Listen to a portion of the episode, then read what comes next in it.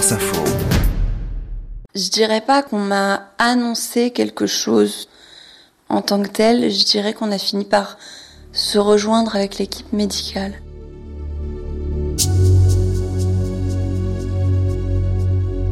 Chapitre 15 Toujours un coup d'avance.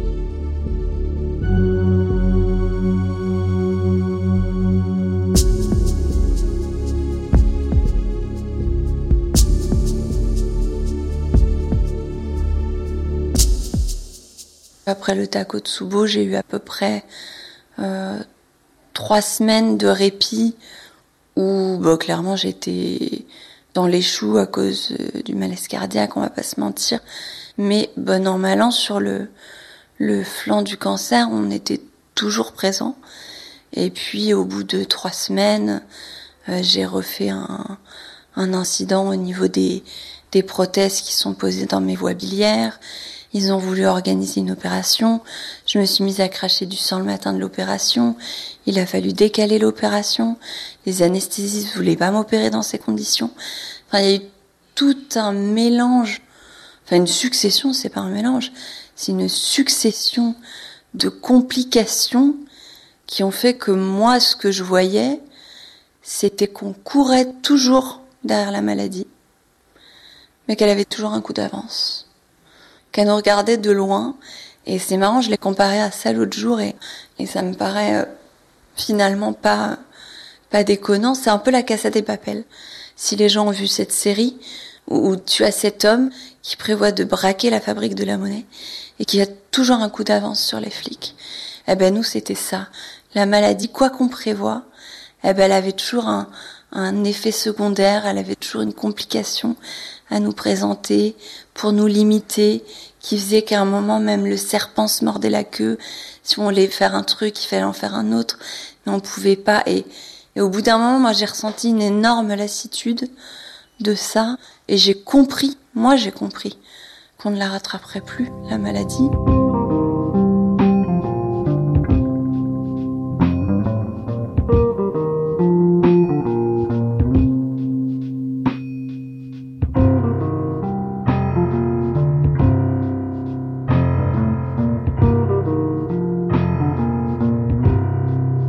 J'ai senti un peu le regard des soignants changer, mais sans vraiment me le dire. Et j'en ai beaucoup parlé avec euh, la psychologue qui me suit à l'hôpital et je lui ai dit, à un moment, il va falloir euh, qu'on ait ce discours de vérité avec les oncologues. Parce que moi, je j'avais toujours refusé que ça me tombe dessus euh, du jour au lendemain. Bonjour Madame Vergniaud, finalement on peut plus rien. Au revoir Madame Vergniaud. C'était hors de question pour moi. Et ça a été très bien entendu.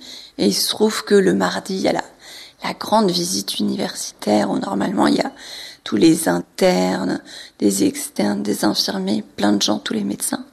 Et ce jour-là, ils sont venus qu'à quatre ou cinq. Je me suis dit d'accord, ça y est. Enfin, on va parler de tout ça pour de bon. Et mon oncologue euh, m'a tenu euh, bah, le même discours que, que ce que j'avais en tête. C'est-à-dire que oui, désormais, on courait un peu derrière la maladie, que sur la nouvelle chimio euh, qu'on avait essayé de mettre en place, qui était une chimio avec euh, un produit différent pour éviter un malaise cardiaque, on avait réussi à faire une séance. Il était même pas sûr de pouvoir m'en faire une deuxième, et que dans ces conditions, ça paraissait compliqué de, continuer, euh, à la fois médicalement, mais aussi éthiquement. Et il a été très humain.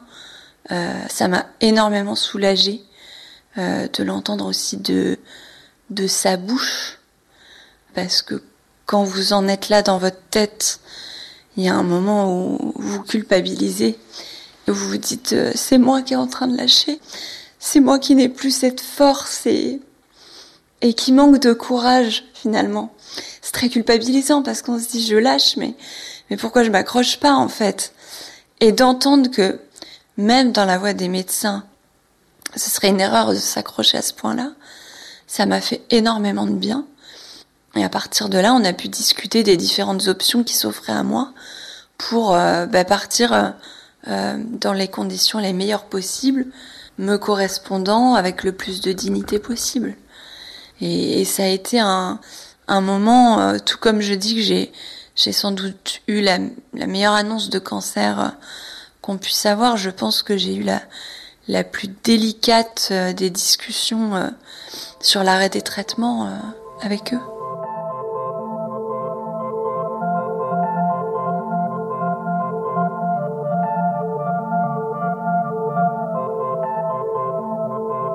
Il a donc été décidé de ne plus faire de traitement puisque désormais ça ne servirait à rien, que la maladie va trop vite et euh, se sont offertes euh, plusieurs possibilités à moi, à savoir une hospitalisation à domicile que je ne voulais pas parce que déjà ça me faisait perdre ma place et mon lit dans ce service.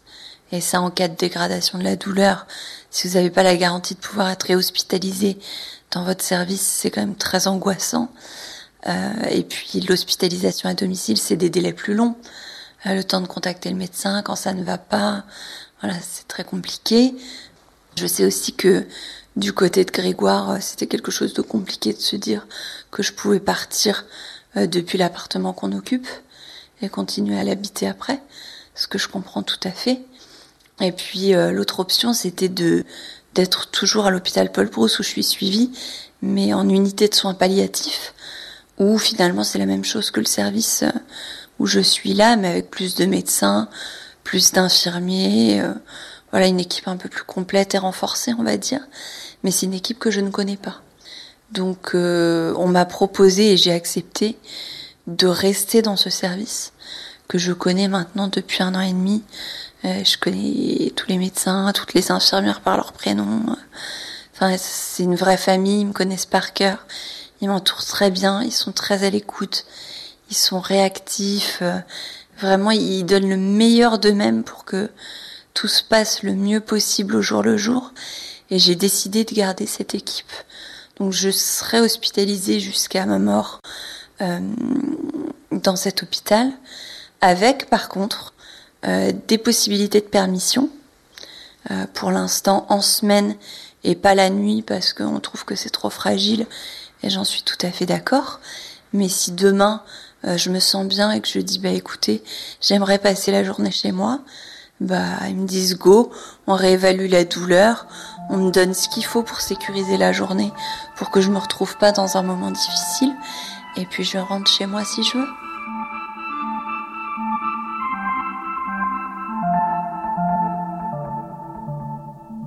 La durée de survie, c'est très compliqué pour les médecins. Parce que c'est des maladies qui ont des évolutions assez imprévisibles. On l'a bien vu euh, dans mon cas. Euh, il y a eu des moments où c'était très positif pendant très longtemps et puis d'un coup on enchaînait les dégradations. C'est clairement impossible de prévoir. On m'a dit ça peut être plusieurs semaines ou plusieurs mois. je ne sais pas. Peut-être que dans trois jours, je vais me dégrader et que euh, et que ça sera fini. Peut-être que ça va prendre trois mois. C'est impossible à dire.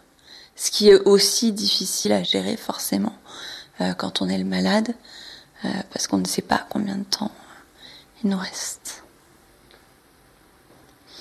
Globalement, au début, ça a vraiment été le soulagement qui a dominé, parce que j'avais enfin le droit de dire stop j'avais enfin le droit de lâcher. Euh, on n'était plus dans tous ces effets secondaires, toutes ces, ces, ces opérations à programmer. On n'était plus là-dedans, ça faisait beaucoup de bien. Et puis, euh, bah après vient le moment où tu l'annonces à des proches. Euh, J'ai une famille qui vit quand même assez loin globalement. Euh, donc ça veut dire bah, revoir tes proches sans savoir si c'est la dernière fois que tu les vois.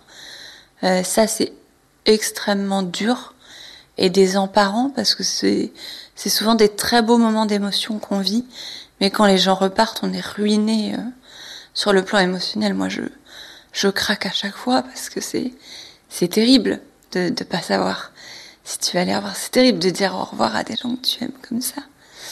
Euh, globalement, la peur jusque-là était à peu près loin de moi. Et il y a eu un cas il y a quelques jours. Là, la peur m'a étreinte de manière, euh, c'était la première fois que je le ressentais aussi fort, mais de manière euh, vraiment euh, où ça comprime la cage thoracique, où, où on sent que ça monte, la peur, et qu'elle qu'elle redescend pas. Parce que, euh, alors après, on peut avoir peur de plein de choses. Moi, sur le coup, c'était la peur de ce moment où, où définitivement je vais fermer les yeux et où définitivement je ne sais pas ce qui va se passer après.